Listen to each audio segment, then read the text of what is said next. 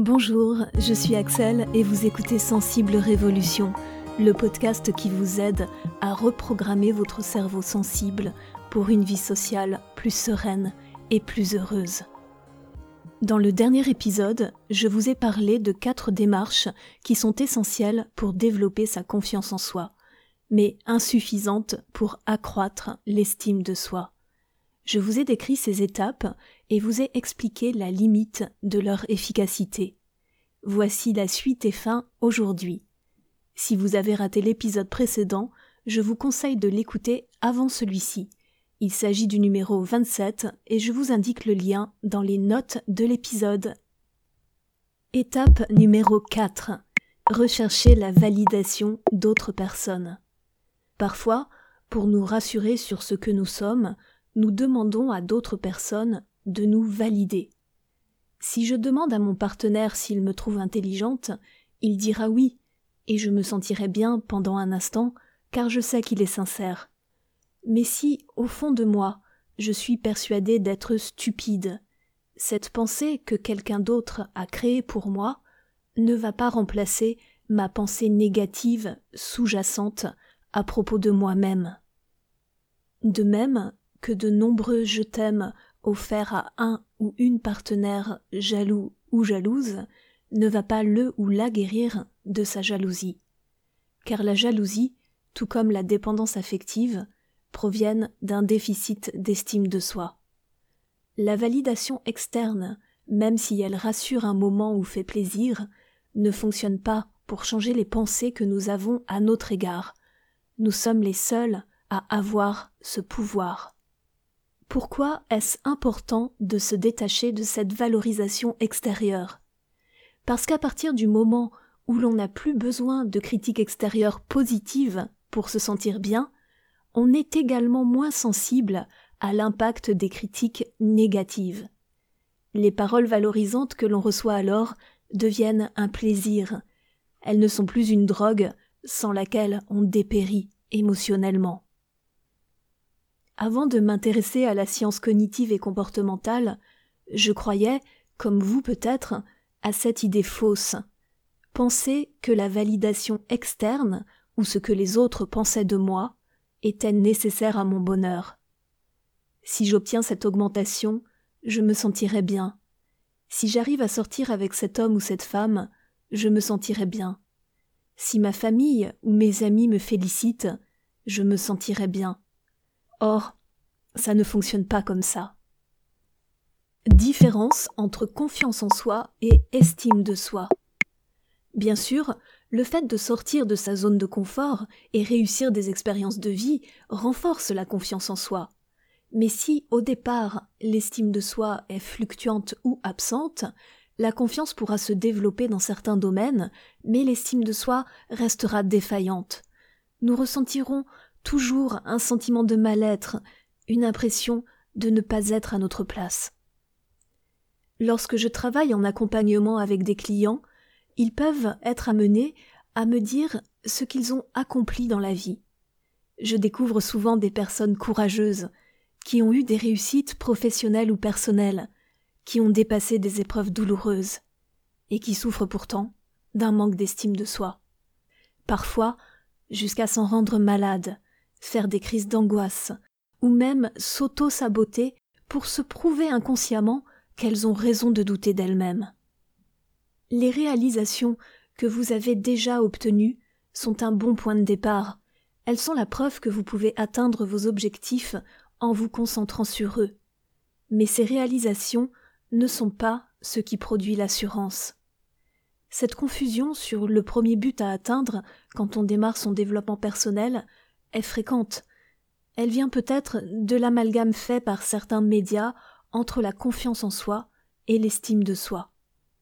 Si vous voulez y voir plus clair sur les différences entre ces deux compétences émotionnelles, vous pouvez écouter la mini-série sur le soi que j'ai réalisée. Elle démarre à l'épisode 12, Estime de soi, parce que je le vaux bien.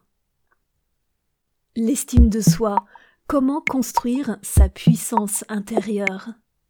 Ce que j'appelle la puissance intérieure est un mélange d'estime de soi et de confiance, un sentiment qui vous donne la conviction que vous possédez déjà les qualités dont vous aurez besoin pour réaliser certaines choses.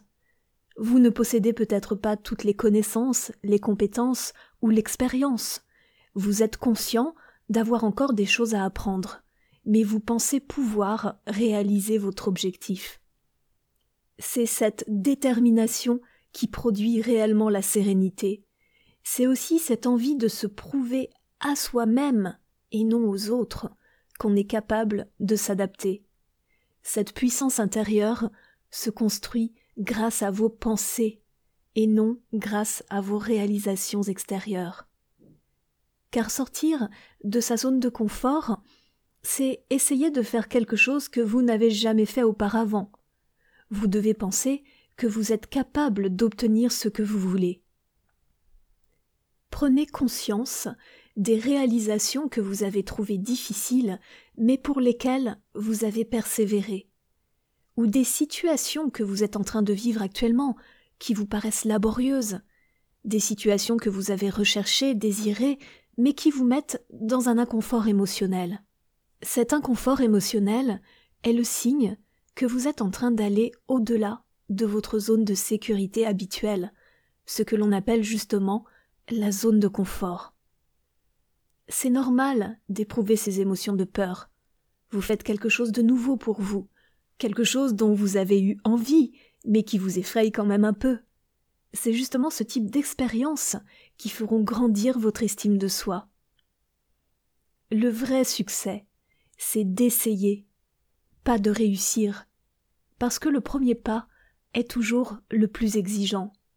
Mais ce premier pas entraîne les suivants bien plus facilement. C'est un peu comme les premiers tours de roue à vélo.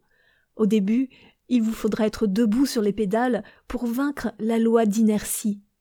Une fois lancé, vous filerez à toute allure, sans effort supplémentaire. C'est pourquoi il vaut mieux continuer à pédaler. L'estime de soi, le socle de votre bien-être. Donc, pour développer cette sécurité intérieure, vous devez prendre conscience de ce que vous avez fait de difficile. C'est pourquoi je recommande toujours l'écrit. Écrire un journal est le meilleur moyen de constater ses efforts, ses progrès et son évolution. Réfléchissez à ces passages de votre vie où vous avez cultivé des choses qui vous ont demandé du courage, de la force, de la détermination. Peut-être que vous vous êtes retrouvé un parent solo pour éduquer votre enfant. Peut-être avez-vous lancé votre activité indépendante après avoir été salarié ou fonctionnaire une bonne partie de votre vie. Peut-être avez-vous surmonté une épreuve qui a mis à mal votre santé. Peut-être avez-vous déménagé, recommencé tout à zéro dans une nouvelle région. Et peut-être avez-vous déjà vécu plusieurs de ces expériences.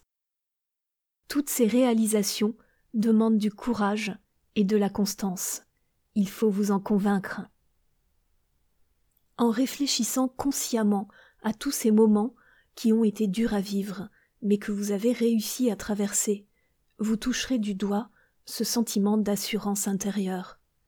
Peu importe comment vous avez traversé ces épreuves, ça peut être en boitant, ça peut être sur le long terme.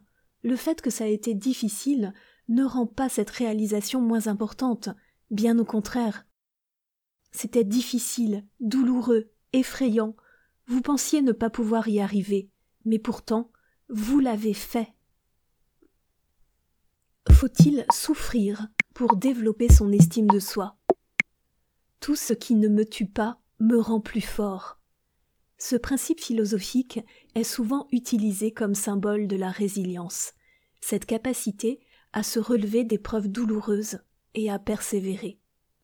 Une cliente en coaching m'a dit un jour qu'elle n'était pas d'accord avec cette phrase, parce que souffrir n'a rien de plaisant. Et c'est vrai que cette citation peut prêter à confusion. On pourrait l'amalgamer avec la morale chrétienne, la rédemption qui ne viendrait que de la souffrance. Pourtant, la pensée du philosophe n'était pas de dire qu'il faut souffrir sur terre pour mériter le paradis après la mort. Pas du tout. D'abord parce que Nietzsche critiquait avec énergie cette morale chrétienne. Ensuite, parce qu'il a passé une bonne partie de sa vie à souffrir de maux physiques, de maladies dont il ne s'est jamais remis. Il ne voulait pas affirmer que ces maux physiques l'avaient rendu plus fort, mais simplement qu'il lui avait appris à mieux se connaître. Pour Nietzsche, les épreuves étaient un outil de connaissance de soi. Il souffrait au quotidien de nombreux maux qui auraient pu le pousser à rester cloîtré chez lui. Pourtant, il marchait beaucoup, et durant ses promenades, il écrivait sur des carnets. Cette période de sa vie, après qu'il ait démissionné de son poste de professeur universitaire, a été la plus prolifique. L'image de ce philosophe est entachée de nombreux préjugés, notamment parce que sa doctrine sur la volonté de puissance lui a valu l'intérêt des nazis, et que sa pensée a été instrumentalisée par eux.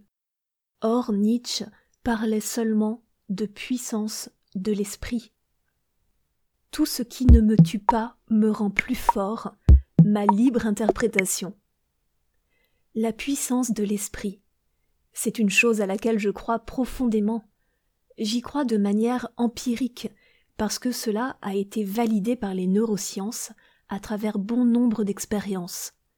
C'est pourquoi, lorsque j'insiste pour que vous preniez conscience des expériences douloureuses que vous avez traversées, c'est dans un but utilitariste. L'objectif n'est pas de se complaire dans la victimisation, ce n'est pas de rechercher la souffrance pour s'en glorifier. L'idée, c'est d'accepter que la souffrance est le pendant obligé du bonheur, que l'un n'existe pas sans l'autre. Il est nécessaire de clarifier quelles sont les compétences qui vous ont permis de vous affranchir de certaines épreuves, de détecter ces talents précis et de vous les approprier mentalement et émotionnellement pour vous conforter dans votre capacité d'adaptation. Nietzsche glorifiait un homme de type nouveau, assuré, indépendant, qu'il qualifiait de surhomme. Le surhomme affirme la vie, disait-il. On peut traduire par assumer la vie. Il rajoutait y compris la souffrance et la peine qui sont le lot de l'existence humaine. Voici comment j'interprète ce message. Les émotions douloureuses sont des guides sur notre chemin. Elles nous montrent le trajet qui reste à accomplir. Elles font partie intégrante de notre qualité d'être humain sensible. Sensible et fort, Nietzsche l'était, à mon avis. Au cours d'une promenade dans une rue de Turin, il s'effondre en pleurant au cou d'un cheval que son cocher venait de battre. Il disait aussi Le surhomme est créateur d'une morale de maître, laquelle reflète la force et l'indépendance de celui qui se libère de toutes les valeurs, à l'exception de celles qui jugent valables. Et voici ce que je choisis d'interpréter. Les épreuves forgent notre identité. Elles nous permettent de nous révéler qui nous sommes. Elles nous font détecter les valeurs qui sont importantes pour nous. Elles nous apprennent à nous détacher du regard extérieur pour respecter ces valeurs internes. Donc, je ne prétends pas que dépasser certaines épreuves de la vie soit facile, surtout pas pour les personnes très sensibles. Cela prend du temps pour se relever de certaines expériences. J'en sais quelque chose. Mais sans épreuve, il n'y a pas d'apprentissage. Sans apprentissage, il n'y a pas de connaissance. Sans connaissance, il n'y a pas d'évolution personnelle.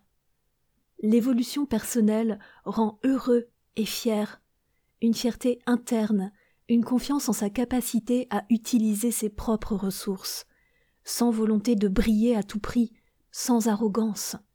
Et c'est ça, avoir une estime de soi équilibrée.